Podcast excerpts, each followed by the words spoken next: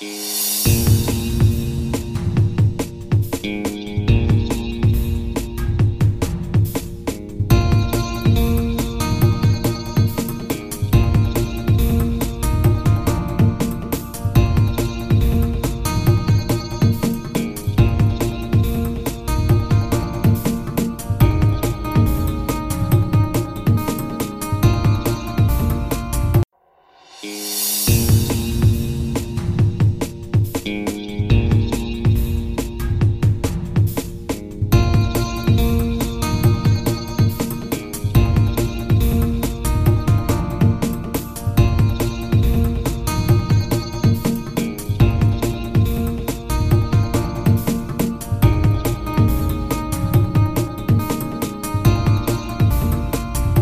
大家好，这里是听音辨位。听音辨位是以 Podcast 为主题的 Podcast，我们密切关注声音媒体的变动，也在这里推荐我们认为值得收听的节目。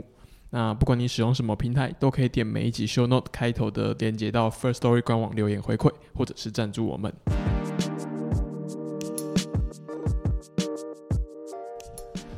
嗯，今天一开始我要强迫跟大家推荐一个节目，就是做工的人。不要强迫干嘛、没有，就是强迫推销大家，因为这个节目我最近我跟姐都在看，然后我就看到这个节目还蛮蛮酷的，我可以觉得可以我们今天可以来讨论一下，好的，对啊，哎、姐你看过那个在黑暗中漫舞吗？有你是什么时候看？你是他，因为他去年好像是之前是数位修复上映吗？哦，我我知道你很爱数位修复上映的 Everything，没有没有没有，不是不是不是，我呃呃，所以你是我是小时候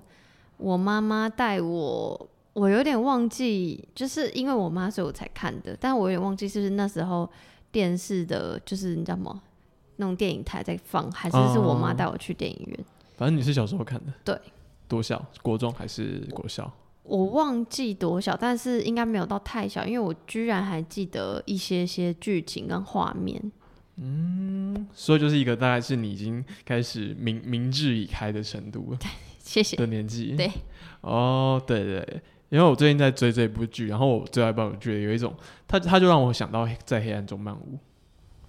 我是不会想到的原因，是因为我印 maybe 是我现在忘记了，嗯但是我印象中你现在讲在汉中漫舞这几个字，他给我的感觉感觉，感觉他给我的感觉是很阴郁或者什么，就我现在想起来的那些画面跟片段都是偏黑色，然后很呃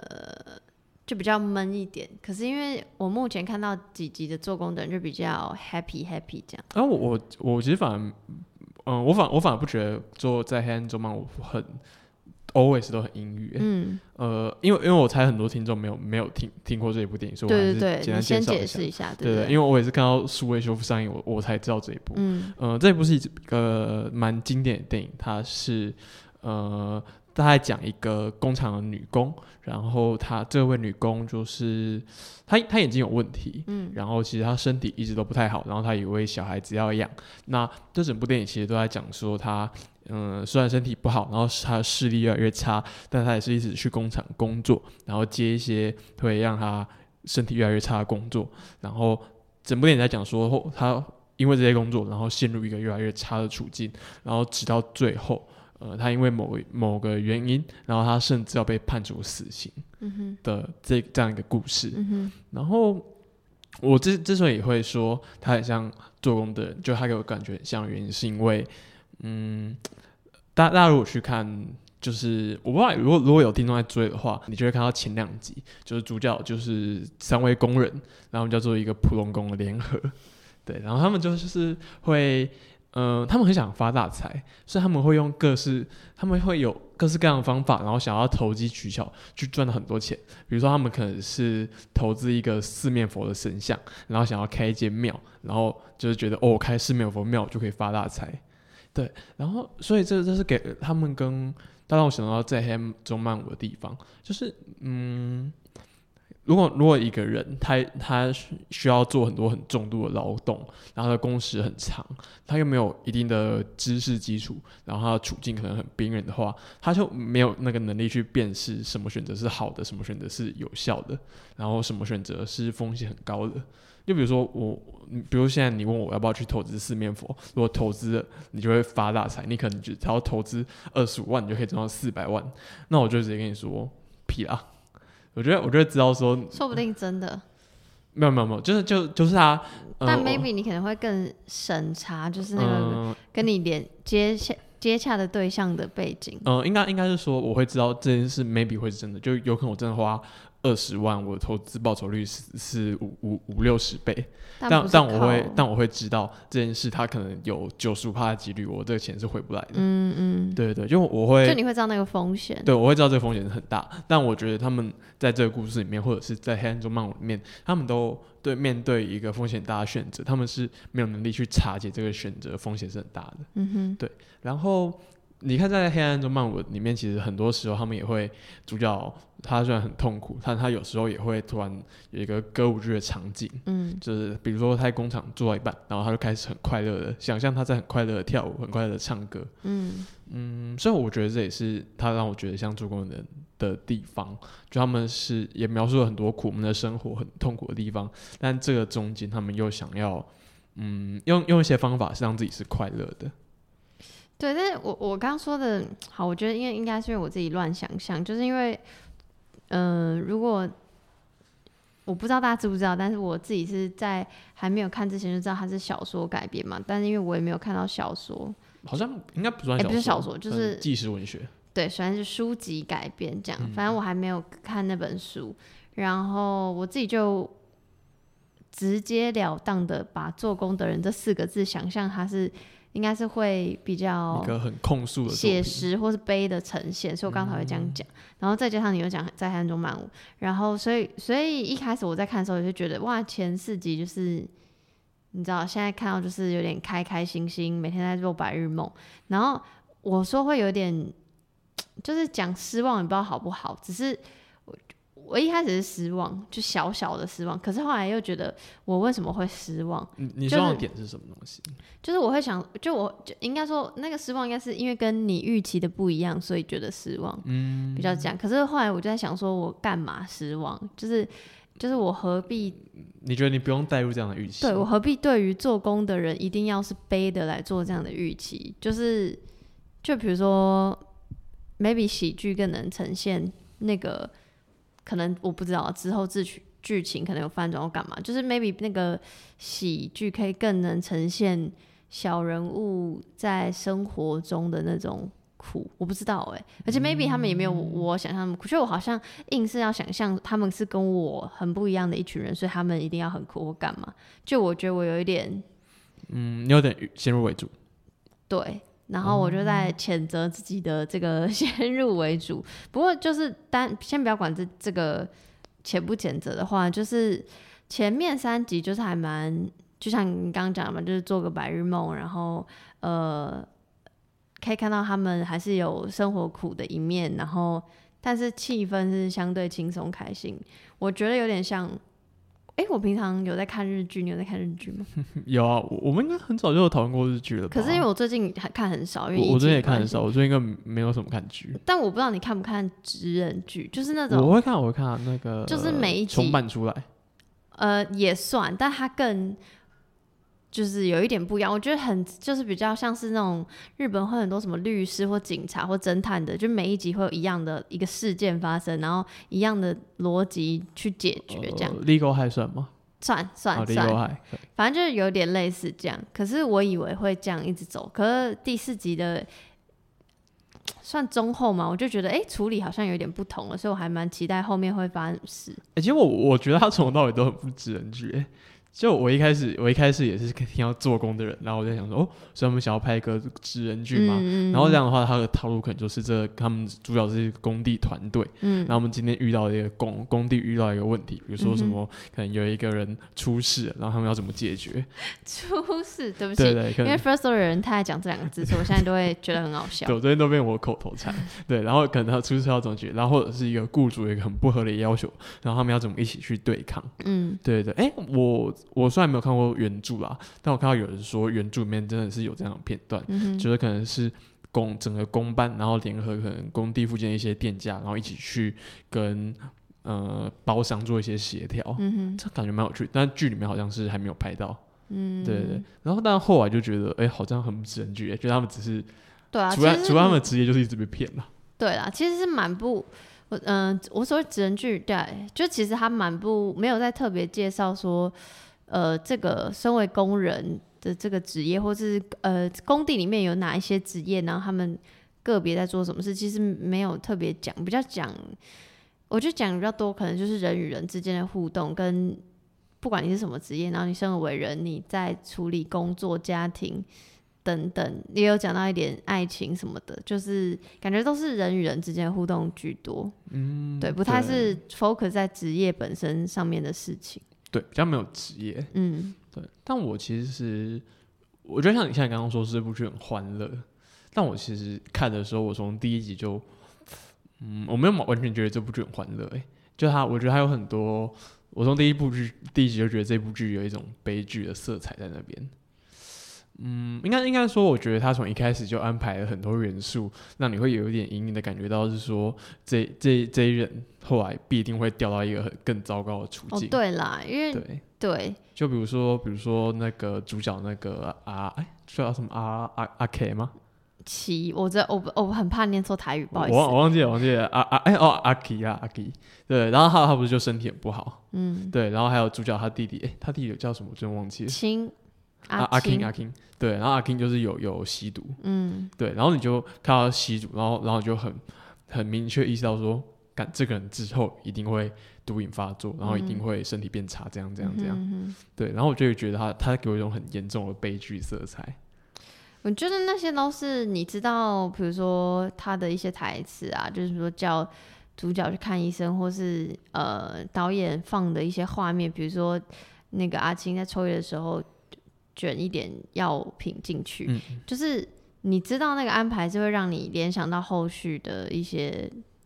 像你刚刚所谓，就是之后可能会发生什么事情。对，但我说我惊，我我我觉得他还是很欢乐的原因，是因为我惊讶他这么欢乐，你懂吗？就是就有点像是我刚就是想说的，就是可能是用喜，maybe 是用喜剧的方式去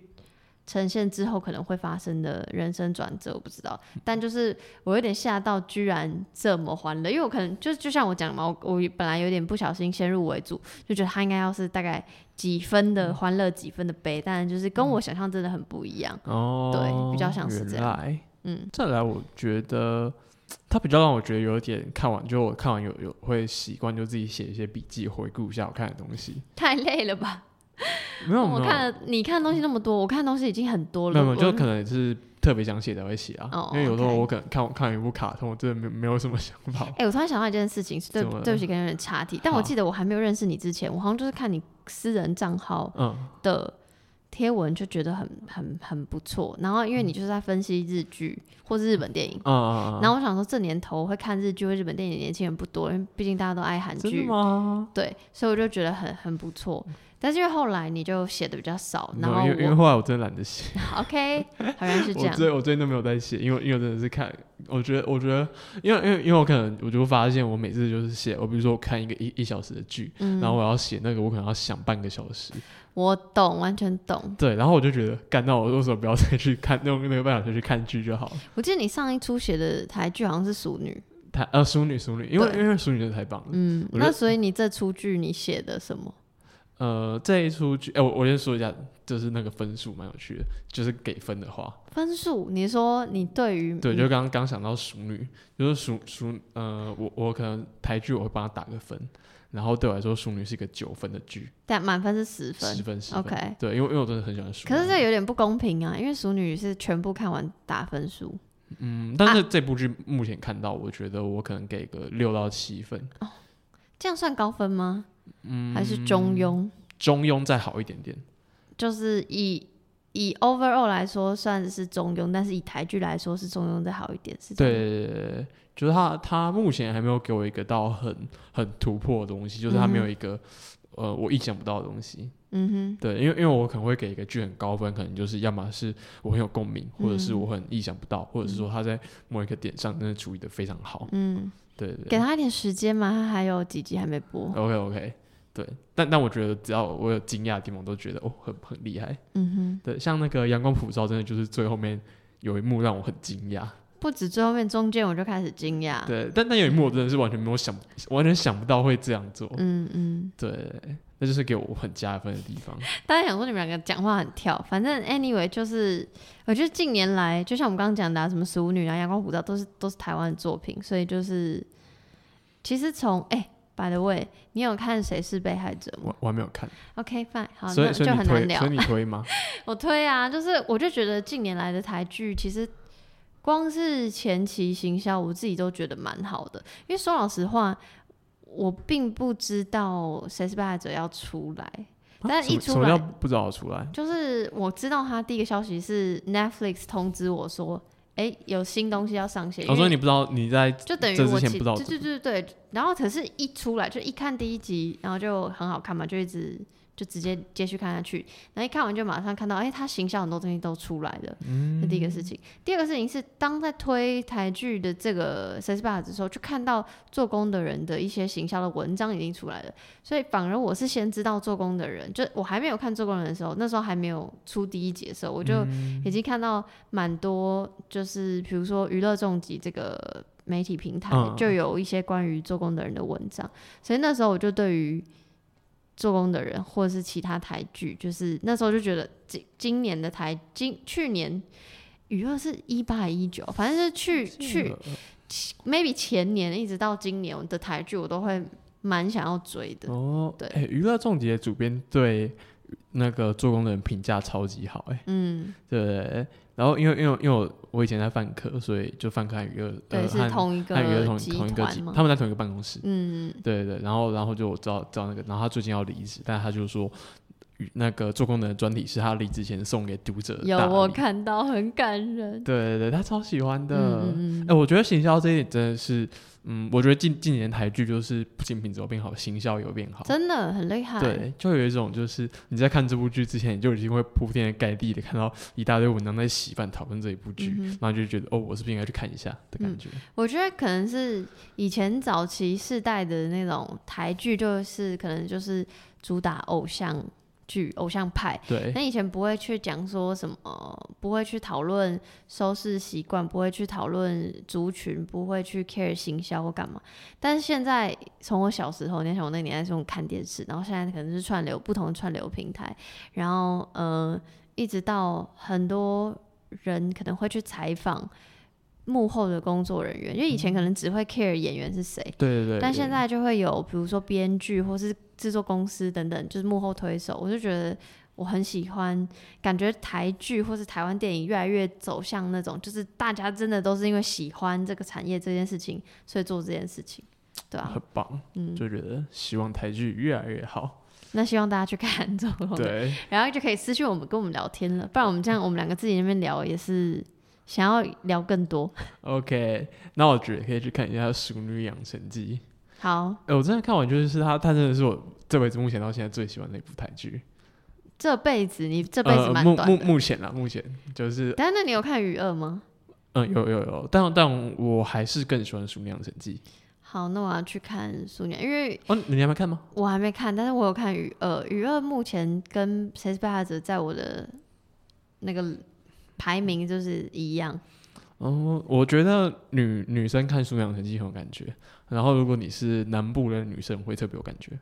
呃应该不我是北部人应该是说你在传统家庭长大都会特别有感觉。，哦但是我是传统家庭长大哦，像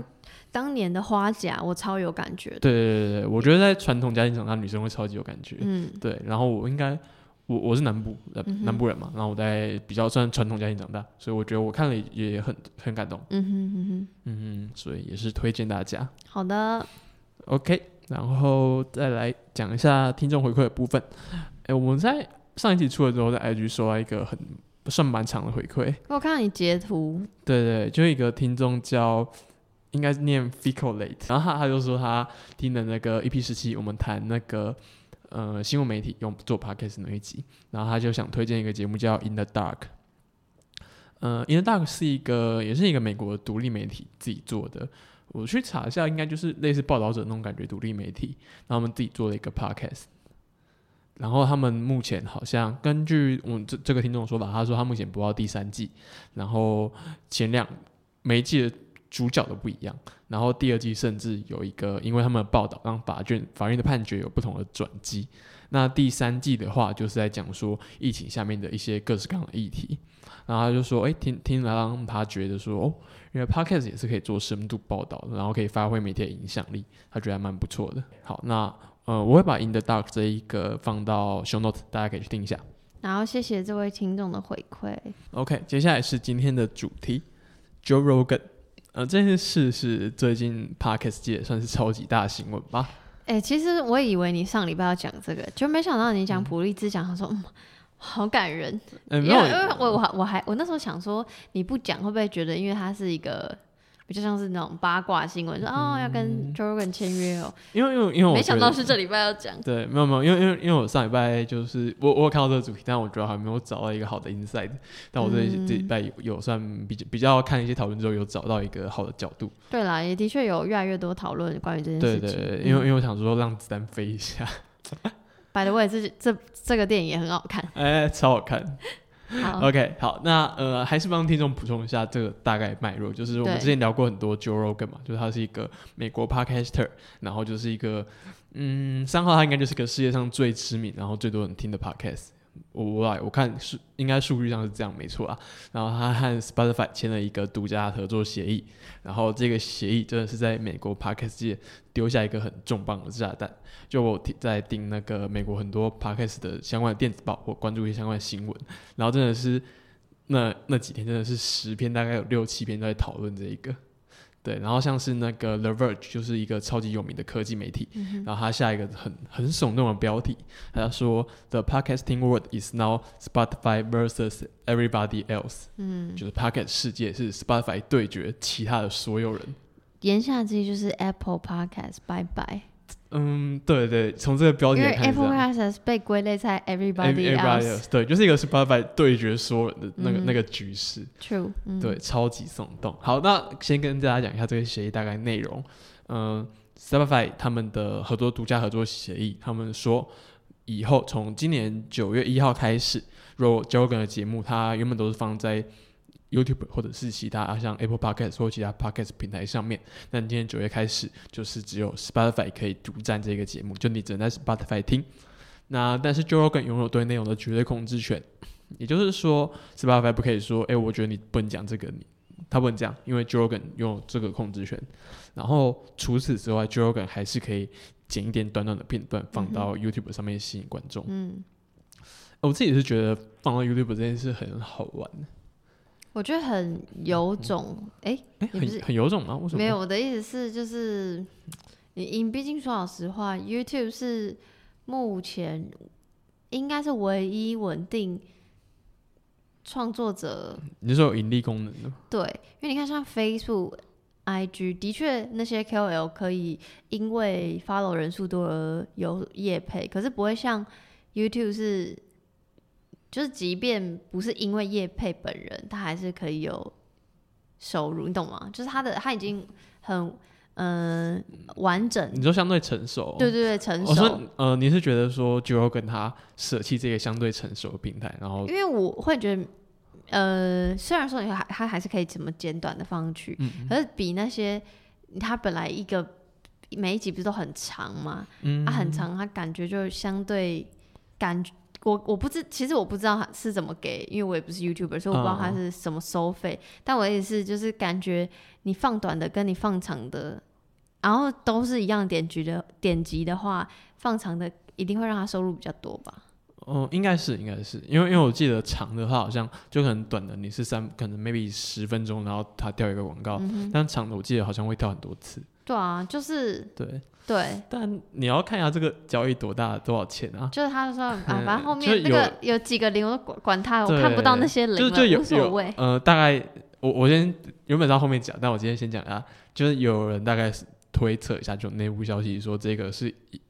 Spotify 花一亿美元签这个协议。我真的是对，我完全没有办法想象美元呢。对啊，你要如果有一个人把一亿不用一亿，你把一百万美元砸到我脸上，我啊我就可以，我搬到什么平台都可以。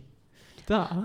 好的，我们等待佛主。对啊，所以我业主等待佛主。对啊，所以我觉得对他来说，你有了一亿美元这种，是啊，对啊，你搬到什么平台真的是都没有差。我觉得比较有趣的是，他为什么要还是要留一些短影片？因为我觉得这对我来说还是一个很重要的策略。像我们之前不是讨论一些 YouTuber 做 Podcast，嗯，对，像那个哎、我忘记那个叫什么名字，反正他们就是很多人啊，对对，然后反正就是有其中一个 podcaster，嗯、应该一一个 YouTuber，他的 podcast 就是有一个主频道，嗯。然后再有一个副频道，然后副频道就是剪一些比较亮点的片段，然后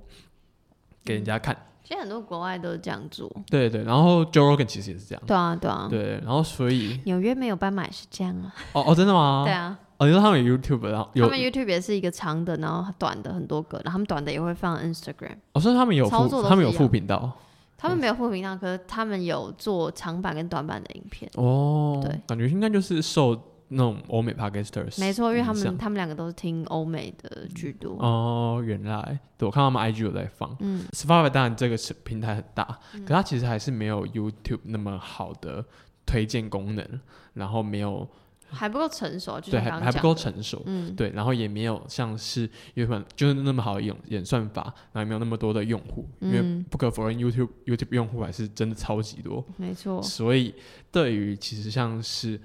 很多的 YouTuber 他们在做 Podcast，他们的还是会选择在 YouTube 做，嗯，是因为这个平台是他们的演算法让他们有很好很强的成长的能力。嗯哼，对，像有一些，其实有有很多案例，就是那种转换平台没有操作好的案例，就会很危险。像是比如说直直播主最常出现这样的状况，像有一些直播主，你你知道 Twitch 吗？嗯对，Twitch 就是很有名的直播平台。然后有一些实况主，他们就从 Twitch 换到其他平台。嗯。呃，虽然他们在 Twitch 有很多人看，但是不一定每个听众都是呃每个观众都想要跟他们换到另一个可能名不见名不见经传的平台。嗯，那那个转换率就非常惨，然后他们在新的平台可能也没有很很好的成长，嗯，对，然后他们就有点泯然众人的感觉，嗯嗯。对，所以其实他，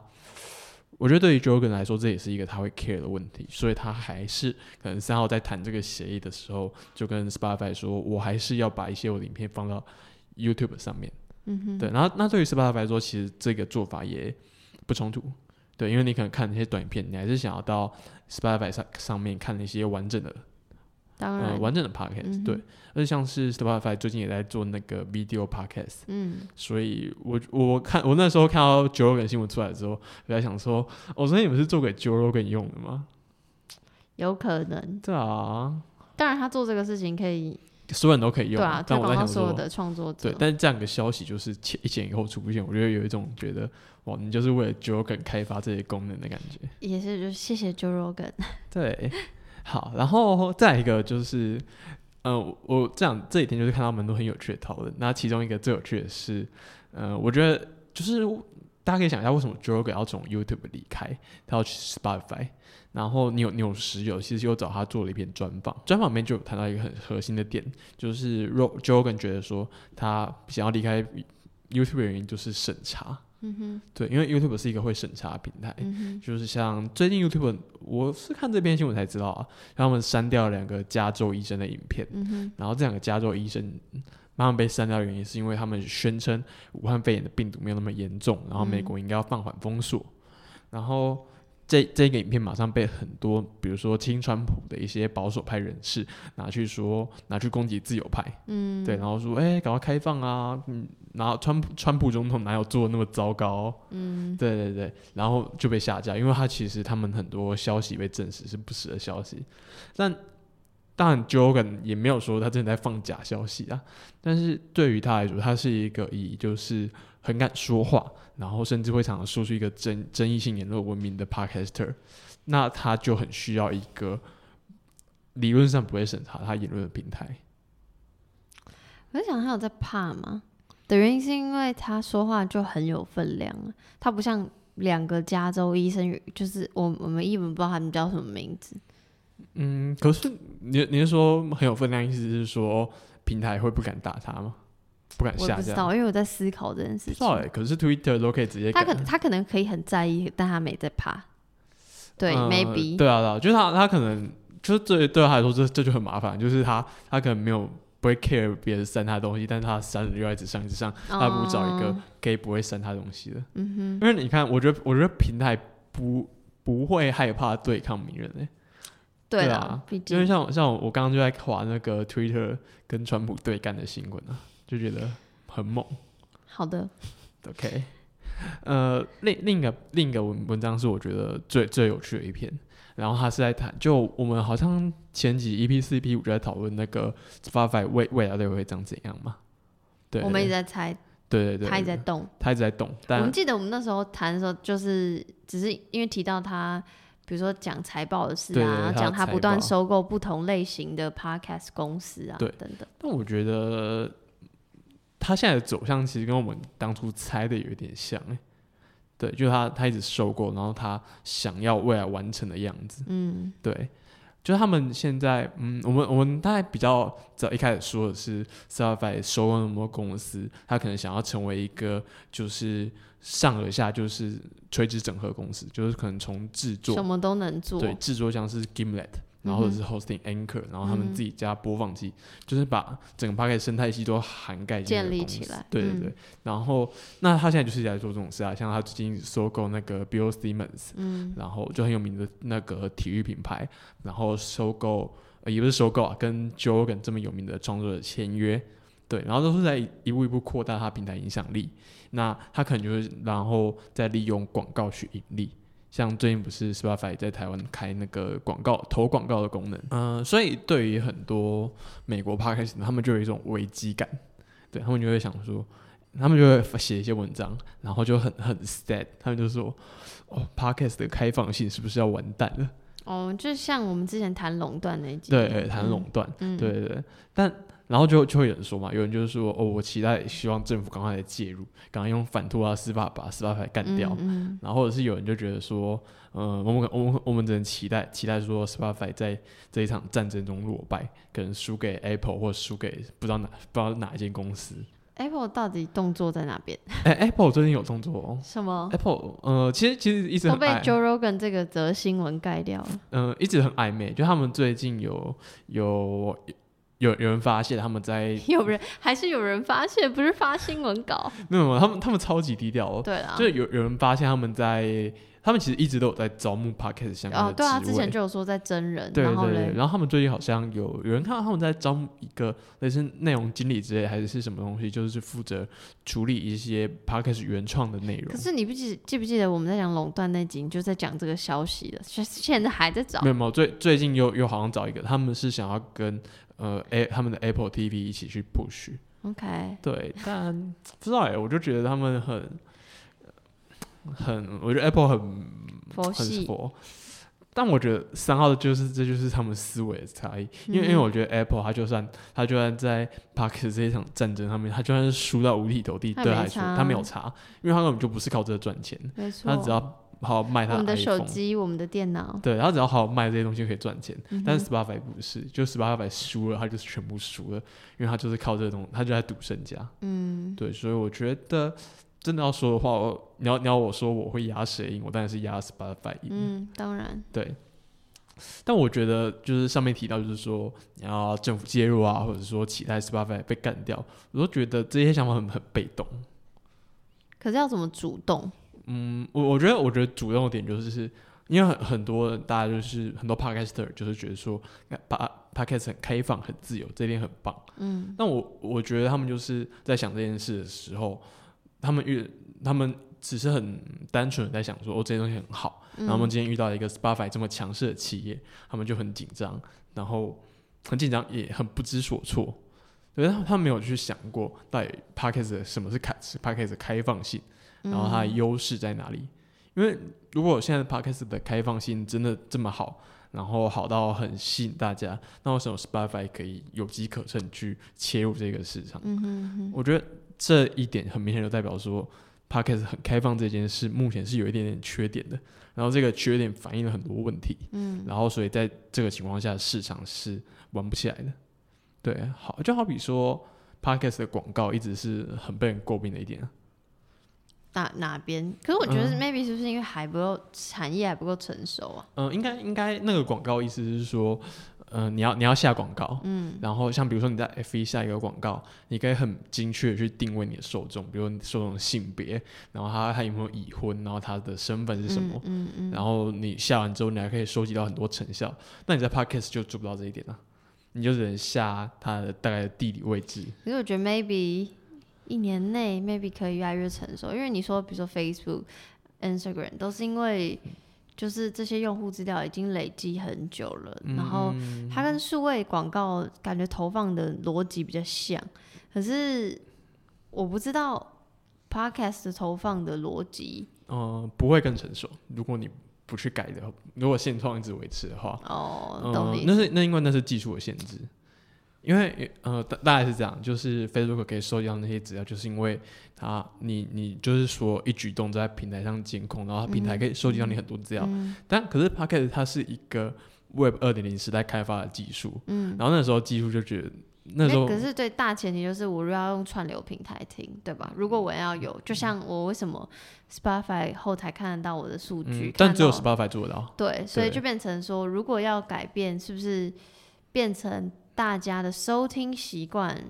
要嗯研究一下，然后要怎么要让，要不就是开发科技，让在即便非串流平台也可以知道你的资料，要不就是让大家都去串流平台听，懂吗？就很像 Spotify 就叫大家来来来哦的那种感觉是一样的。比较不像这样，嗯，因为呃，因为假如说大家去就是串流平台听，那大那我们的理想未来不就是 Spotify 一统全世界？就可是就是我的意思是，就是有这个走向的可能，因为就像 YouTube 一样啊。对，但我但我觉得我我现在这里比较 focus 点是，那假如说我们就是不要让 Spotify 这样的串流平台嗯征服世界，嗯就对，就是对于这些拥护开放性的人，就我就是一个拥护开放性的人，嗯，那到底可以做什么？因为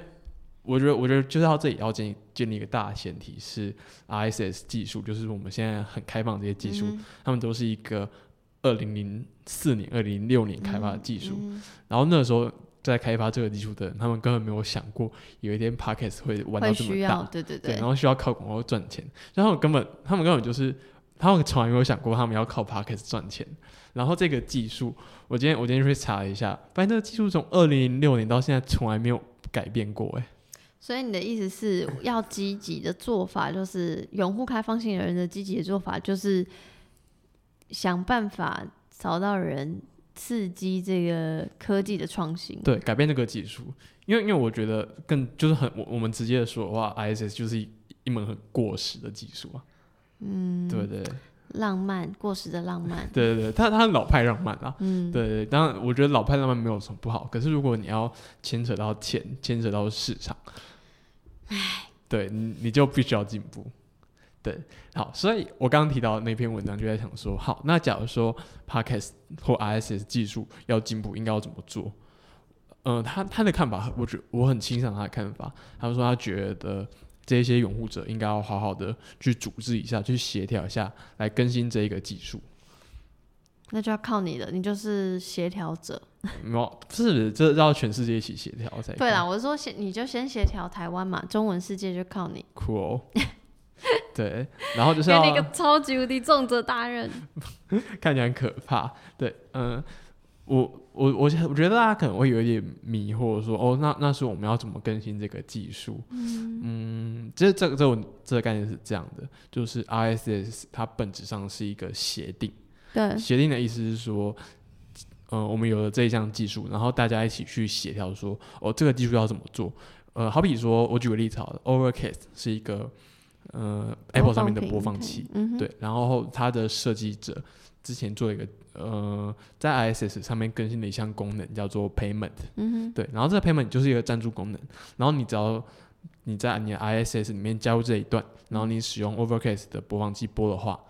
它就会显示一个赞助钮，然后这有点像可以一键按去到赞助的那个地方。对，然后这个赞助钮就可以让你去去到呃，它就可以让你串金设流设定呃，不是串金流，是可以让你设定你把自己的赞助链接摆上去。对对对，就可以直接串联到那边。对对，但你要用任何赞助商都可以。嗯哼嗯哼对然后，但这个技术很有趣，但它你就只有在 Overcast 上面可以用。但是我觉得，呃，这个很具体拿来当例子的原因是，假如说我们今天觉得 Podcast 缺乏赞助的这个功能，那我们应该要做的是，就是开发这个赞助功能，然后说服大家一起用。比如说，所有的 hosting 服务都加上这段 ISS，、嗯然后所有的播放器都支援这一段 ISS 的功能，然后创制也也跟着去开，嗯那这项技术就更新了。这感觉还需要一阵子，有点像，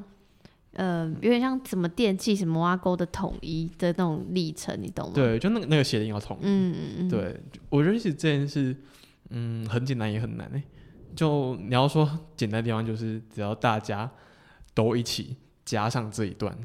那这个协定就更新了。可问题是你要如何让大家都加上，这个才是最困难的。对对对，这其实最困难的地方，嗯就是超超级困难的。就像比如说现在 p o c k e t 其实有很多很多现有的技术，嗯，像是比如说章节，对，像是呃章节功能，然后还是文字带超链接功能，嗯都是很多，就是有有的有的 hosting 有提供，有的 hosting 没有提，供或者是很看你用什么对平台。或者是说有的有资源，有的没有资源。像比如说文字带超链接，就是一个这么棒、这么重要的功能，但是 Spotify 没有资源，Apple 没有资源。对，然后我我觉得这篇文章就要讲的是说，你既然大家这么支持开放性，就是 p a c k a g e 要赶快开放起来，那我们就是应该好好把这些功能做好。对，然后你要你要做好，你才有竞争力跟 Spotify 对决哦。嗯对对对，所以我觉得，嗯，我觉得这篇文章很很很棒，就是很值得一些就是喜欢开放，然后喜欢 p a r k e t 的人去想一下，你可以怎么做。嗯哼，对对对，像比如说，我就觉得，嗯如果如果如果台台湾的可能是台湾的 hosting 服务，或者是说中文世界的 hosting 服务，可以一起去呃一起去串联起来，然后一起去更新一些功能，然后我们就甚至到下一步是说，我们串联全世界一起改这个功能，我就觉得这还蛮蛮蛮酷的啊、期待你的协商。真可怕。OK，好，那这个主题就到这边，然后进到今天的推荐环节。嗯、第一个是自行脑补五月十八号的节目，我跟你讲，这礼拜我们两个都不 care 那个日期的，尽推荐一些比较久以前的。我我努力推，努力 care 日期。呃，五月十八号的节目，日本自行设计师的《西游记》，再读自行之不思议。呃，这个节目是台湾的字体公司 Just Phone 推出的 podcast。如果不知道 Just Phone 的话，你可能会知道，maybe 你会知道精选体或精选钠体还是粉圆体，都是一些很漂亮但是又很很贵的字体。可爱，很可爱的字对体。哦，粉圆不用钱了，但其他都要钱。像我今天我今天就看好奇一下精选到底要花多少钱，它的九种字重加起来要四万八，可是可以想象他们开发的那些，真的很累啊，但是只是对就很吐血。对啊、如果如果对字体有兴趣的，我推荐他们看他们的他们做的自行散步 Next。对，这个这本书非常棒，就是他讲了很多关于字形的基本概念，就比如说什么是黑体，什么是明体，然后你要怎么用字形，然后你要怎么观察一个字形。因为我真的觉得台湾人太不会用字形了，应该要好好，我觉得应该要列入国中必修教材。哎、我可以偷问一件有点无关的事吗？嗯就是最近 Instagram 的现实动态不是在改字形吗？嗯，对，你觉得怎么样我觉得还不错啊，我觉得明体很棒。？OK，好，没事，好奇，没有，因为我从认识你就知道你是一个很 care 字体的人，嗯，然后想说，因为脸书 IG 都没有什么变化，但最近的一个新变化居然是改字体，我觉得蛮讶异的。哦。想说，哎、居然是一个哦算在要更新的功能里，这样，嗯，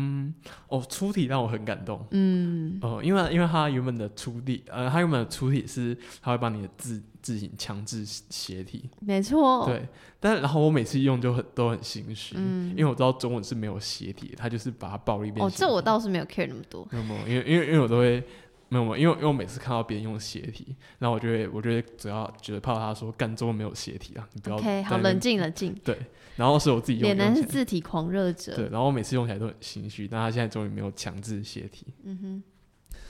好，呃，啊，我记得我之前有有一期节目跟大家聊过，我也去面试过那个 Phone 的社群实习嘛。有，对，然后那时候我就建议他们开 Podcast，然后最近看到他们就开始做，就觉得很开心，就是感人，对，就是因为因为我我一直有在听那个中国的自弹自唱这个 Podcast，你也有在听编委介绍过蛮多次，我记嗯，得。应该有，应该有，对对。然后他们现在终于有一个台湾的自己 podcast，我觉得很很棒。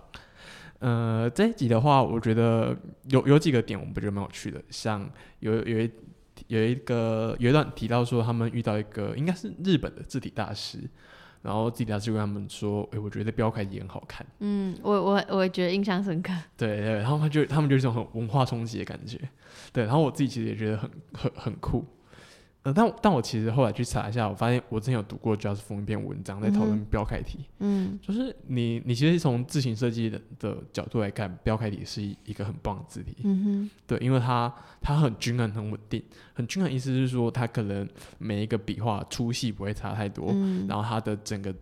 整个字体的每一个字的设计风格是一致的。嗯对对，因为这这款字它当初设计的时候，其实有经过非常严格的审查，对，然后所以你其实你用它来排内文的话，是一个嗯很很至少看起来蛮顺眼的字体。嗯哼，那大家会这么讨厌标楷体的原因，是因为我觉得就是因为台湾人太不会用标楷体，对，或者你看到别人讨厌，你就跟着讨厌。对对，像有有些人会可能是题字的时候用标楷体，嗯匾额的时候用标楷体，嗯然后你就用用一个内文字形，然后去排那种标题字，当然就会超级丑。所以我我甚至有时候就觉得这不是标楷体的锅，它就是使用者的锅。嗯对对对。然后还有一个我觉得蛮有趣的是汤，就有他们提到一个汤匙论，就是有一个设计师他认为说，嗯、他举了一个例子是讲说他觉得内文字体要怎么设计。他说你吃完一顿饭。然后，如果你还记得汤匙长怎样，那这个汤匙的设计就失败了。然后我记得他们贴文不是说，可是如果你就是立志要做一个很美的汤匙呢？对对对对对，呃，但这一点，这个其实在讲内文字体，嗯我觉得它在内文字体上是完全适用的。嗯，因为像比如说你在看一本书，其实你你甚至不应该去特别注意到这本书的内文字体长怎样，就是你可能静下来特别看，你会发现哦，这字体字体很美。那你在阅读过程中，你完全不应该被这种事情干扰。说老实话，我在买，因为我很常买嗯书。我在买书的时候，我比较不会去 care 它的字体是什么体，因为有我觉得大大概大同小异，但是我会觉得很明显的差异是，呃字体的大小，其实蛮多不同的大小选择，我还蛮讶异的。呃，再回到刚刚那个汤匙论，他就是说，所以觉得他觉得做内文内文的字体应该要很美，但是嗯，很无聊。是不会到无聊，可是你就是不会在意，对他，就你不会，你会忘记。对，你会忘记他的存在。嗯，我就觉得我哇，干我同意到不行。好，好，所以呃这一集讨论很有趣，所以也是推荐大家去听听看。嗯、下一个是台湾热炒店五月二十号的节目 EP 二，台湾人的第一次古早味的台湾人。呃，这个节目目前做了两集，他好像是我朋我我据说是我朋友的朋友做的，我刚刚以为想说他好像是我朋友，想说你记忆力是多 差，连是不是自己朋友都忘了。不是不是，就他哈，我记得我好像有一个朋友说过，这是他认识的朋友做的。OK，对对，然后他们目前做了两集，嗯第一集在讨论那个黑水沟，嗯就台湾海峡的传说，嗯，然后第二集就是我推荐的这一集，在讨论日本时代的一些旧报纸。嗯，然后我就我其实看到就觉得我我很喜欢这个节目的选题，因为我很我我很多时候是喜欢一个节目，就是喜欢他选选怎么选题目，嗯因为我真的觉得这一点，光这一点，很多时候你有时候一个好的选题，你就可以打趴很多节目。嗯哼，对然后这一个的，我觉得他选选的方式很历史系的品味、欸对，很历，就我我很喜欢诶。对对，就历史系就就很喜欢读一些奇怪的旧档案、旧文件，就很像一群就是一群偷窥狂。好，是他这个是你说的哦，毕竟你是历史系，有我没有没有说偷窥狂的部有分。我们我们系我们系上有教授这样说，OK，对我我超级同意，就是历史系真的是一群偷窥狂，就我们可能会有时候去看什么蒋介石日记啊，然后还是那种呃那个在北康桥那是谁啊？呃呃呃，徐志摩。哦，徐志摩，对对对，然后看徐志。突然考我，害我也突然傻住。徐徐志摩日记，就是看很喜欢看那种名人日记，然后钻研他到底在想什么，所以我真的觉得历史系很变态。嗯哼，好，然后这一集，嗯、这个节目我其实很喜欢的是他们的节奏，就因为他们主持人我我记得我朋友跟我说跟我说主持人是情侣，对，然后他们就很像，有时候就会，我没有发现他们是情侣，说老哎呦，我听的时候就觉得，哎真的哦，我没有发现。我应该是我很就在意他们的讲的每一个故事，我反而没有去在他们互动的那个过程。哦，就有时候会讲到一半，然后就觉得，干还敢闪我啊，我我还好哎，对，但我但我觉得还蛮，就是知道这一点之后，让我觉得还蛮浪漫，就是那种嗯情侣一起读一个故事的感觉。嗯对，然后他们的聊天就真的超级日常感，就是说，嗯，那种日常就是你可能跟朋友讲话，然后讲到一半，你会突然有点不知道一个东西怎么形容，然后你就会卡词。我就会觉得哦，那卡词很可爱。我可能都是不是因为我用一点二或一点五倍速听，我怎么觉得都没卡词？哎、我用我用你用那你用一倍速听，你会知道。好，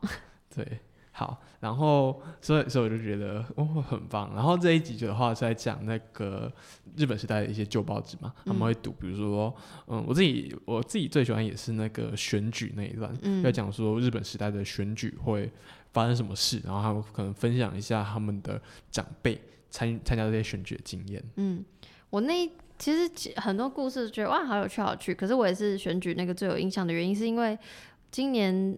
哎、应该是今年初吧，不是去年底选举，今年初对对对一月十一号，好，呃，对哦，一月十一号好，对，反正就是我今年初投完票之后才，因为我姐住日本，然后呃，是姐夫是日本人，然后那时候投完票才跟我姐夫通电话，就说聊说，哎、所以台湾选举是怎样？因为他不知道，啊我我也想说，哎、对哦，那我也不知道日本的，然后我是在今年一月跟他姐夫通完电话之后才知道，原来日本现在选选举也是你要进去写名字。比如说你要投给，假设你要投给蔡英文，就写蔡英文这样。他说所以他们不用盖章，对，然后我就说，嗯，可是那万一我不我知道蔡英文，可我不知道蔡英文这三个字怎么写。像比如说，maybe 我的阿公阿妈可能就不知道要怎么写嘛，或是已经写不动了。嗯，然后他就说我姐夫是因为其实他也没有很 into 政治，然后他就说他的猜测是就是他觉得日本有人有一个思维，就是你要是自己的意识去投票，等于你要有能力写下你的呃写下你要投的人的字的的名字，你才算是一个有意识的人。可是他很怕，比如说你如果是用圈选，他他这这是我姐夫的说法、哦，没有不是任何人的说法，他就是只是在猜想说，如果用圈选的话，maybe 日本人可能担心他。比如说受谁的骗啊，或是什么什么，就是随便叫你胡乱盖个几号你就盖啊，什么没的。哦，对我就说 OK，这样也是蛮合理。可是我就想说，可是会不会就像我说的，我其实知道这是我的意思，我想要投给谁，可是我就是写不出来。我可能小时候没有学怎么写字，或是我是呃，比如说我的手是因为生病没有力气，什么啊狗鬼的。就写写不下去。对他，然后姐夫就说他也不知道，欸他说可能有一些其他的那叫什么呃例外的应变措施，可是因为我姐夫也没有特别去了解，所以等于是我真的是那时候才知道说，他原来这么麻烦这么累，因为我想说。你看，想日本人名字至少四个字吧，有的还有五个字，那不就是要投票投很久吗？就是我有点，我有点难想象那个画面，因为我太习以为常，就我太以太把台湾的习惯就投，就想说啊，应该亚洲应该都差不多吧之类的。反正我那时候也知道，所以我那时候听到哦，原来这么早以前的日本就是这样哦，然后就觉得哇很酷，所以这则小故事是不是最让我印象深刻的？哎、我刚刚在查日本的选举方式，好神秘哦，是不是很神秘哎、？很神秘，他们还可以用昵称选举、哎，昵称什么？你说，比如说我今天，就就是他比如说写小英这样，对对对对，就比比如说那个他他们好像有有一个有一个什么有一个人叫新贵绝江贵门，嗯，对，然后他媒体太长，很神秘，然后他就是他绰号叫活力 A 梦，嗯，然后说你投票的时候投活，你就写活力 A 梦也可以投给他，对他只要呃，对，就像这节目里面讲，就是其实你只要辨认得出你在投给谁就好。真的假的？但但我的意思是我那时候跟姐夫讨论大前提是，万一我什么都不会写，你懂吗？哦，对啊，不是我，我就在想说，他这到底怎么这规则怎么定？就假如说我今天投韩国瑜，我觉得很我写我写 Korean fish 可以，他可以给我过吗？呃，对，日本日本说老实话比较没有台湾这种迷音啊或者揶揄公众人物的文化，是真的比较少。所以哦你这个问题我很难假设给杰夫听。哎 我我我我等下录完我来查一下，我真的觉得很好奇。我我以为你说等下录完我要打给你姐夫，可以哦，姐夫会讲中文，他哦中文很好。酷，好，OK，好，下一个是我推荐的，是五月二十号的后期刊的第三集，叫做《谁是剪接者 Fit 被害者谢梦如》。然后这个我要先讲后期刊这个节目呢，虽然它才出，现在好像出到第四集，但是我他在推出的时候我就很在关注嘛，因为后期刊一开始想说什么啥鬼，但重点就是他讲后期的事。什么是后期？就是讲电视、电影或动画的幕后工作或幕后工作者。我我他的断句是这样哦，对啊，我我一直以为他的断句是后期刊，然后我想哦，这是一个 post 的概念吗？No No 是后期。哦懂。然后呃，我会很关注的原因，第一个是就我喜欢影视嘛，第二个原因是因为其实我大概知道前期在讲什么。哎，你知道前期后期怎么分吗？我不知道，就是前期是在拍摄的时候吗？对，可是对，因为有人可能会认为是幕前幕后，但不是，就是呃，他第四集就最新这一集有其实有讲到，就是有点，当然是没有一个特定的说法，但我通常理解都会以杀青酒来来来区别，杀青酒之后就是后期，杀青酒之前就是前期。因为你杀青酒之后，后期工作人员就开始做了，比如剪接、特效、哦灯光，是是比如说什么拍完最后一幕之类的吗？对，就是你拍完最后，有没有就会有杀青酒啊？哦我我刚说的灯光是调光师，就是后期的调调声音、调混音，嗯然后剪接的人。所以我其实很小的时候没有，就是以前曾经在算是现场片场待过。当个小助理，所以大概知道前期会发生什么事情，什么人员做什么事，但是我很很不了解后期，就我很我比如说我比如说我比如说像大家都知道，比如说会有剪接，会有调光，会有混音工作，可是我不是不是很确定他们的心情，因为我从来没有跟任何后期工作人员讲过话，然后我为什么？你们完全不会有任何，比如说可能出饭出去聊天之类的吗？不太会，是因为这两个团队作业时间会分很开，没有就是前期的人结束就结束啦，除非我是导演或制片，我才会跟，而且也不不见得所有的导演或制片会跟剪接跟后期幕后工呃不是幕后后跟后期工作，反正就是因为我喜欢影视，然后又又很好奇后期到底是啥啥鬼，所以就是对于这个节目很有所期待。然后这集就在讲剪接这个工作，然后他们找来的大来宾居然是，嗯、呃，刚刚前面有提到嘛，谁是被害者的剪接师？然后若因为剪接师的名字通常不会被记住，但我可以讲一下他哪剪过哪些，他还剪过返校，然后剪那个、对，然后剪那个嗯圣人大道，然后剪什么、那个好像痞子英雄电影版啊，所以反正 anyway 就很多很多有名的作品，对，然后又是因为谁是被害者实在是剪接的太好了，画面也太好，所以我就会很好奇他是会怎么讲这出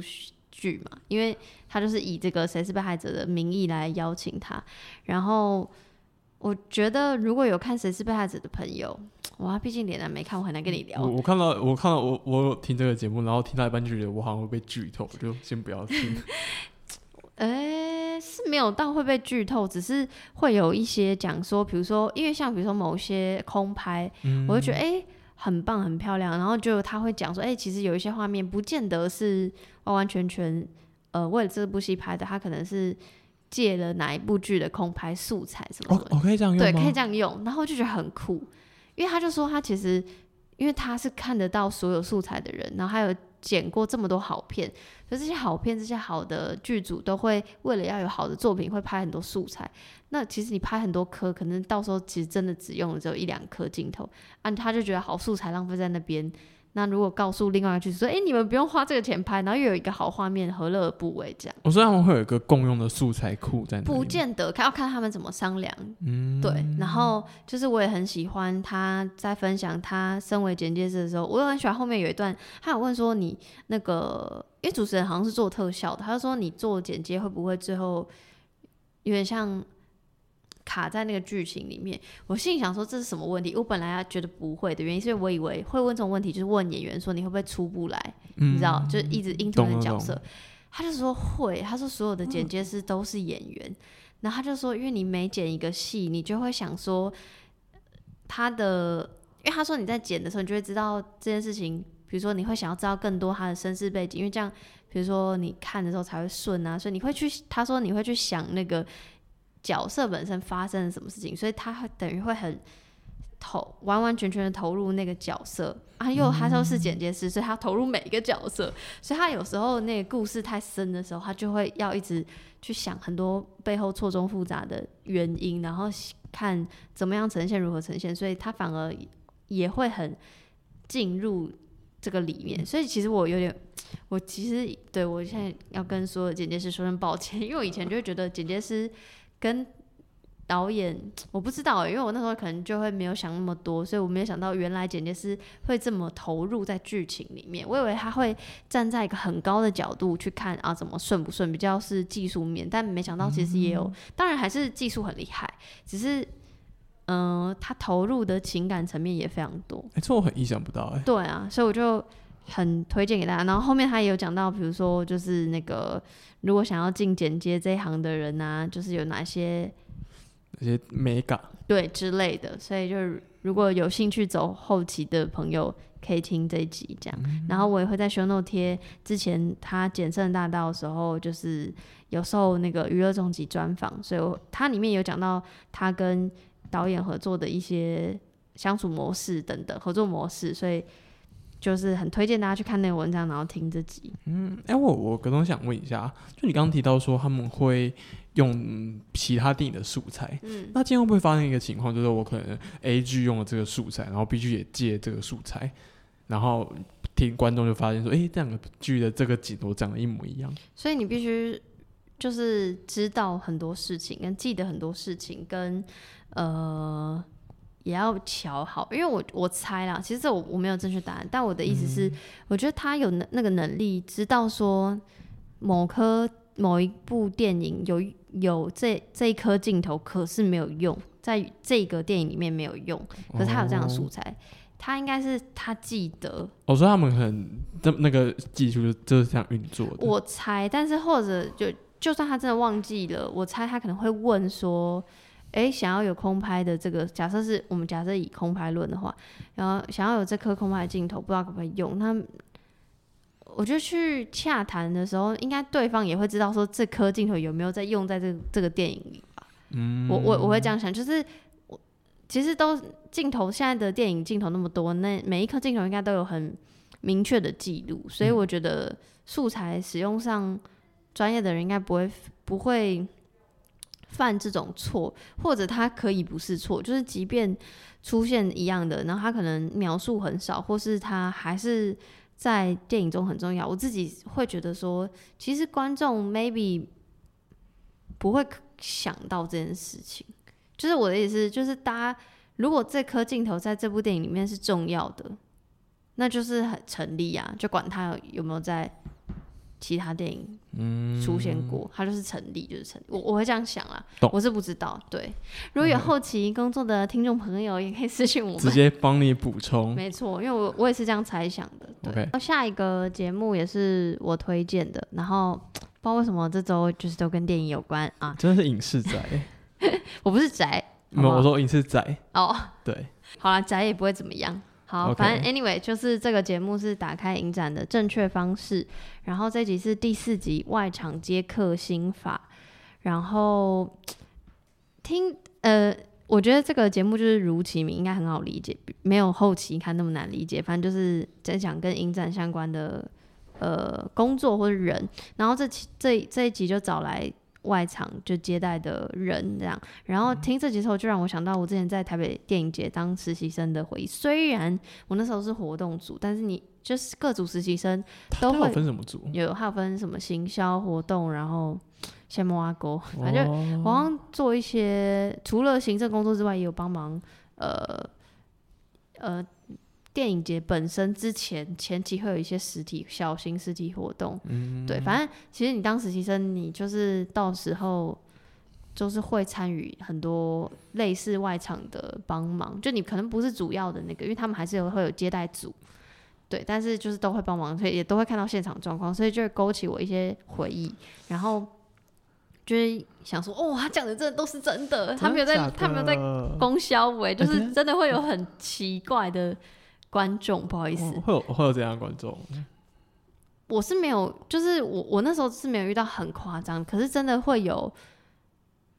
迟到，然后有千方百计想要进去的人，那个迟到迟到不能进去吗？我不知道，我我没有迟到过。逻辑上就是会影，因为原大原则就是不想要影响观影其他人的观影品质啊，所以可能都会写说几分钟几分钟，这是几分钟基本后不准进去对。对对对对对哦那像其实里面提到比较扯啦，因为他们可能当很久，因为我只是一个小小实习生，那他们可能就是专员很久了，然后也有在各大影展待过。那他们就说什么有一个最好笑就是说，就说那个鞋子看一看，然后被偷了，然后要报警。当然，为什么被偷啊？是脱鞋子吗？对他说因为我刚盘腿坐，然后就哦是被，然后就要求一定要报警，然后然后是警察真的来了，也做了笔录，还调电视监视器，然后戏院还很好，还愿意调监视器，就找不到嫌犯，然后警察就说真的要回，那就要跟我们回局里一趟，什么很麻烦什么之类，然后就好吧，算了，就是在要走之前就发现原来那个拖鞋就是被踢到其他牌，反正有很扯的事情，就觉得哦，嗯，可以想象，就是觉得一定是就是没有在乱鬼扯，就感觉是真的是什么事情都可以发生在影展期间。好扯哦。对，所以我觉得勾起很多我当时的一些小回忆。我的是没有那么夸张啦，不过我想问脸男之前有没有参与影展的经验？我哎、我是没有，我是没有当过影展实习生啊。但是你都是去当观众展，，都都当观众。呃我有些朋友又很是真的是很影迷，他们会想去影展当呃什么女影啊，嗯，还是什么国际纪录片影展当实习生。嗯而且我记得影展实习生好像都是没有配的，是不是？我不知道现在怎样，因为我记得现在我那个年没有。对我那个年代是都没，我那个年代是不管是什么实习生都没有。我记得是嗯在我这大一点才开始吵说实习生其实需要给配这件事哦、但情。现在影展好像还是没有给，就是都是给，是不是会给票，还是会给什么纪念品吗？还是？因为其实给票对我来说就是等于给配啦，因为我觉得你给我钱，我就会把钱拿去买票，所以是一样的意思。哦因为我就像你说的、啊，也都是因为喜欢看电影，所以才想要去当工作人员。嗯，对啊。哦，所以你那个时候是会给你票吗？我其实有点忘记，我觉得好像是给我一个证明，哎，哦，就是那种我记得好像送我一个铅笔盒，然后还有一个证书，一个证书，对。哦，哦那个证书可以干嘛就没干嘛，就光荣。？OK，可是我还是很开心，是开心的。呃，哦，我我去看过那个，我最有印象的，就是最想参加的是那个南方影展，嗯，台南办的。嗯，我是从我高高一的时候开始参加，那时候有那个南南方影展，应该忘记第第六届还是第七届，对对对。然后我那时候就一路看看看看到二零一二零一五，然后二零一六，二零一六年好像他就是办完就说他们经费不够要停办，好可怜。对，那个时候真的是台南，就是有点像是文文文青圈，就是一阵哀嚎，嗯 就他说干，我们看那么久，南方影展今天怎么停办了？嗯，然后好像我看到他二二零一八不知道为什么又又重办了，对，然后我那时候是，啊，他们都会在呃，也不是都会，就好像很多年都是在全美戏院，嗯，对，就是那个外面会彩绘很对啊，就会有固定的几个戏院。对办，嗯，然后全美戏院就是一个老戏很有味道的老戏院，我就觉得嗯很有名。对，很喜欢里面那种那种感觉，然后我不然，我觉得在影展看片是一种很魔幻的体验呢，因为你可能在一般电影就是你就是看去看一部片，然后看完就走了，然后可是影展你很很多时候你会连看个两三部，对，而且而且有时候有的影展会有影人的还有影 Q&A，人座谈，对，对。所以那个东西当然也有 Q&A 很烦的时候，但是 Q&A 很好的时候，你就觉得好棒，好好险有有有买到这个场次。对，哎、我不知道北影会不会这样，就南方影展会，它有很多那种实验性的短片，就它可能它、它的场次就是我今天买一个场次，然后它是一个一个三长个一起，对对，一个可能一个长片穿一个中片，再穿一个短嗯片之类的。会有会有，对对对。然后我有一次好像是我我忘记一五年还一六年啦，然后我就是连连看了三场，然后这样是多久？三场大概六七个小时吧。哇，好累。然后我看到这最后一场，真的差点睡着。好的，对，这他我我我还很印象很深刻，就是第三最后一场最后一部是那个赵德胤冰毒，嗯，对，就那个再见网城赵德胤，嗯，然后就觉得哇，但但我很喜欢那个感觉。影展真的是很多爱电影的朋友会会会会聚集的地方，不管你是像脸男二十观众去，还是像我二十实习生，我说我也有身为观众的经验了。然后我很喜欢后面这一段，就是那个来宾就说他很常被朋友问说啊，你就是因为喜欢电影，喜欢做影展，所以喜欢看电影，所以去做影展的这个工作，然后他又刚好是接待工作，就是，可是你就是把人送进去啊，你又不是看电影的人，你为什么还要做这个工作？就等于有点像本末倒置嘛，就是你反而因为做了你这个工作，反而做不到你平常喜欢做的事情。然后他就说，可是他就会想说，就是因为我喜欢电影，喜欢影展，所以想要介绍给更多人知道。这这个电影或是这个影展的存在，然后他就说，每次关上门，虽然在里面的不是我，但我知道这部电影就算没有这个观众，但这部电影被更多观众看到了。然后我一听到这句话就啊，起鸡皮疙瘩，我就觉得他真的是很爱很爱的那一种。哎、他真的很有爱、因为说老实话，就是真的做不要讲做影展了，就做任何事情都会有很多狗屁叨叨的事情，尤其是服务业，就它就是一种服务业。然后我有时候就觉得我真的受不了，所以我可能就没有一直持续去。其实我遇过非常多当年跟我一起的实习生，他们是每一年都继续报，然后报到最后变成正职，哦，对，就变成活动专员什么也没的。就是他们是真的很喜欢，可是我可能喜爱程度就没有像这今天这个这集的来宾这么这么大，但我就就是听到还是觉得鸡皮疙瘩，因为我还是很喜欢影视，还是很喜欢影展的，所以我听到就觉得太感人了吧！所有喜欢影视的朋友给我听，哎、我有时候在想，这其实是一种一种人格的特质、哎对，因为因为我当过服务业，嗯，然后我就觉得，我就常常觉得干客人很蠢、哎，为什么要忍受这些白痴？我觉得我以前大学可能可以，因为大学就是狂打工做服务业，然后也狂参加这种就是各种这种服务性质的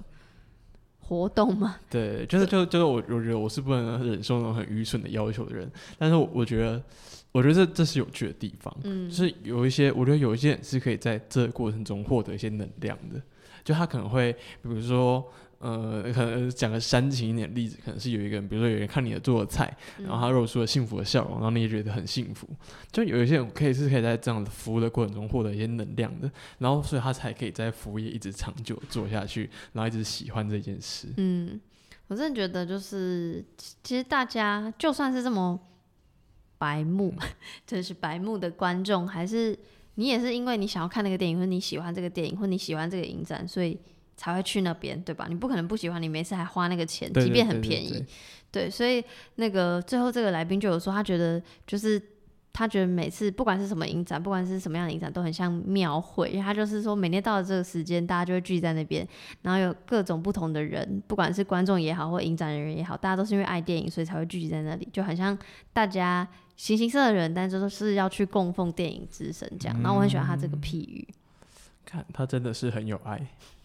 OK，今天最后一个节目来自宝岛少年兄官方放送五月二十三号的节目 EP 二六五 A 面瞌睡警语的告白，关于科技秘密结社的关闭事件，EP EP 二六五真的很恐怖。很扯哎、我们做到 EP 二六五会是几岁呢？超 EP 二六好扯哦，可是他们他们跟跟的蛮频蛮频繁的对啦，，好啦好啦，好扯哦。EP 二六五哎，其实他就刚提到 A 面嘛，有 A 面就代表有有 B 面。对对对，也不知道，我说不定我说不定很多听众其实不知道这东西。你是说录音带有 A B 面这件事吗？或 CD？对对对对有，哎，CD 应该有 A B 面吧？哎，他唱，我记得唱片是有 A B 面的，黑胶。就不是说什么比较不好听的放到 B 面。哎、说老实话，有啦有啦有啦有 A B 面，因为我在想，因为逻辑，因为 A B 面的好像都是那种英文的教材，因为我在想，因为我刚很很起没有什么我 C D 翻面的想想象，但我因为 C D 以前都是买那种你知道唱片就没有嘛，因为唱片就是一一面然后十首歌，哎，有哎，我查到对但是黑黑胶是有 A B 面，对啊，黑胶，所以我刚刚就说黑胶有，但我有点忘记，就是一般 CD 大小那个，就觉得如果真的有 A D A B 面的话，是不是就是是以前的什么英文教材？可是我觉得英文教材好像就是印直接印两片，所以我刚刚真的有点冒问号，但我非常确定，因为就是黑胶我确定是有 A B 面，然后录音带也有 A B 面，嗯，就是比较老更老的东西都有，对对对新一点的就没有了。新一点没有，串流平台就没有 A B 面。OK，对，好，反正就补充一下，就大家知道，就是宝岛少年兄的 A B 面，就是呃，他每一集节目都会有 A 面、B 面，那比较感觉有点像是 A，有点像 A 面，我听起来比较像偏向正式一点的访问，然后 B 面可能就很闲聊。对，他这这节目是这样，然后 A B 面就是来自于以前唱片的这个一种老派的浪漫。哎，你知道我之前听过一个日本的乐团，它叫做 Flipside，呃，姐应该没有听过，它就是一个比较二次元的乐团。OK，对对，然后它的名字就是来自 B 面，就是 Flipside，好像是好像也是 B 面的意思。嗯哼，对，然后他就他的意思就是想说，他们取这个名字就是说 B 面也可以有很棒的歌。嗯，对，我觉得很棒。好，然后《宝岛少年兄》的，呃，《宝岛少年兄》就是转角国际那个编辑七号在报道里面播网主持广播。非常好认。对对对对对，七号怎么可以有办法主持这么多节目？而且我是因为这集我才跑去看那个那个他们的脸书，才发现哦，七号蛮帅的。七号就真的很帅啊。嗯，对。然后他就他们会，他们好像是某一个时期开始把节目放到 Pocket 上面，嗯哼嗯哼然后就默默的有一群蛮忠实的粉丝。对，因为因为七幺就真的还蛮蛮有一种个人的魅力。嗯，对，然后这一集是邀请很有名的政治粉砖瞌睡金鱼，有听过吗？我跟你讲，我也是听这集才知道，哦表示我的同温层没有没有在看这个，没有没有在，看这个粉砖，哦但那我的同温层，我的同温层还蛮多人在看，嗯所以我本来就知道。然后瞌睡金鱼就是一个嗯、在做政治评论的粉砖，呃，他们这一集其实会讲台语，所以好像瞌睡金鱼他就在讲杜姑海英，对，就是他的台语。然后来讲说他经营这个粉砖的一些经验，然后还有他为什么决定说，因为他们他们在他在弄这个粉砖的时候，其实还有创一个脸书的社团，嗯，然后讲说哦他为什么要关闭这一个脸书社团。有啊，我后来有边听边 Google 到底是在在攻啥，我说到底是什么事件？呃，对对对，因为他好像他要创社团，好像就有有一个实习，脸书的很多政治相关的粉砖都被管被下架。嗯哼对，要不然解释一下，嗯，你有解释什么？解释它是什么啊？到底是什么事件？呃，就是你是说下架事件吗？没有，就是这整个金那个瞌睡金鱼，瞌睡金鱼，呃，瞌睡金鱼是一个，呃它是在二零一八年的一二四以后，才开始串起的一个政治粉钻。为什么会讲一一二四这个时间点？它是上一次的县市长大选，就是我们韩韩市长韩市长登上高雄市长宝座那那一场选举。嗯、他其实对于很多就是跟我同一代的年轻人，就是关注政治的年轻人来说，其实是一个很大的创伤经验。嗯，对，就是大家大家就觉得，干为什么我是反指标？就是我支持的公投全部都没有过，然后那些垃圾政治人物全部都选上。那时候一直哭，一直哭，对对对对对，就很很多人就我就是爱哭。OK，所以那那时候其实很多人就非常非常焦虑，就会焦虑到甚至觉得说，哦，是不是明年台湾就要跟中共统一了？是焦虑成那个样子。嗯，然后科科斯金宇就是在这个时候，朱玉他就觉得说，哎，不行，这样，我觉得我们有这个焦虑感，我们应该要好好去处理它。比如说，你要么把这个焦虑感去慢慢的消化掉，或是把它转成一种行动的力量，或嗯或等等。对，他是一个在这样理念下出现的粉钻。嗯那他就常常会在他的粉砖上面跟他的粉丝聊一些，要么是他对现在政治议题的观察，或者是说，嗯，做一些他他的小游戏，或者是他自己生活的闲聊。嗯，因为因为我自己算是比较很关注一种社群领域的东西，嗯，所以我自己观察就觉得这个人很有趣。因为其实很多那种政治议题的粉砖，它要么是很严肃，就是说什么，比如说像是那种呃台湾人权促进会，嗯，他就很严肃，他就是在嗯很严肃认真阐述他对于议题的看法，嗯对，然后要么就是很很嬉笑怒骂，像一些嗯民音粉砖。嗯，那高寿金宇，我觉得他最有趣的一点是他很有生活感，他会有很多那种经营的人，这个人跟他的粉丝的互动，嗯哼，然后这个互动也会延续到他的社团里面嘛，嗯哼，就他们真的是很多在聊一些日常的东西。嗯哼，那这也是他为什么觉得他要关闭这个社团原因。嗯，对，就因为他发现已经有太多人把这个这样一个社团当做他的生活重心，嗯，对，用用就是很很不健康。其实他自己在节目里面也有提到，他自己也不健康啊，他自己也有点忧郁，因为在因为他本来就有忧郁症对，然后又加上管社团，那肯定又感受到了像你刚刚讲的，把这个社群，嗯、很看重，对对对，就这件事情也没有不好，就看中他，当然觉得很感谢我干嘛，可是他也有他的疑虑，嗯他觉得这件事是很危险的。，对，嗯，对。然后我就觉得，哦，很很酷诶，就是我我也是觉得这个选题很酷，嗯。就嗯是嗯，他也不是一个职业访谈，他就是一个呃很有趣的人，闲聊式的访谈，嗯，对，就是一个很有趣的，嗯、你就是找一个很有趣的人，然后去谈一件很有趣的小事情，嗯哼，对我觉得很很酷。嗯，对，然后顺便跟大家分享那个，我我有呃，就是呃，大家应该知道，反正我很闲嘛，我已经提过很多次，对对，最近很红。然后他们他们就有个脸书社社团叫做罗马竞技生死斗，就他们他们自己这个这个 YouTube 发明的游戏。然后他们有一个社团粉丝的社团，在有点像是讨论这个游戏，或者是讨论一些相关的东西。嗯，对，然后我有一个朋友是成大的朋友，他就是这个社团的管理员，然后也是那个罗马竞技生死斗校际赛的主办人。哇哦，对对，然后他就，嗯、因为这个社团其实这社这团超有趣的，就是他里面有一大堆他的粉丝，然后粉丝就会开始，就是人人多就会开始搞事嘛，对，然后这上面就开始有一些内部斗争，就是大家都会想开始争执说、哦、什么东西是可以贴的，什么东西是不可以贴的，那到底我们的 YouTube，我们喜欢这个 YouTube，我们的教皇，他们真正要传达意思是什么？嗯，就是大家都有各自有各自的对各有各的，看法，然后到就是吵到一直吵吵到后面，然后其中一个管理员，因为他们很多管理员，然后就跳出来说，今天开始我们要进入独裁统治了，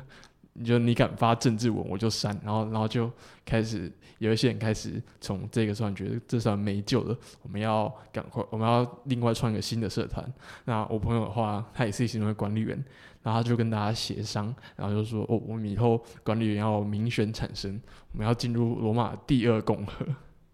好的，不愧是历史系的朋友，对，呃，然后反正他就写了一篇笔记，很有趣。他就讲说，呃，他觉得他从里面观察到很多很多人性啊、政治的东西。对我就觉得哇，真的蛮厉害的，就是经营一个这种社团也可以想到这么多，哎，社群就是社会的缩影啊。真的好。所以反正天下天下兄大家可以去看一下。那今天节目就到这边，拜拜。拜拜。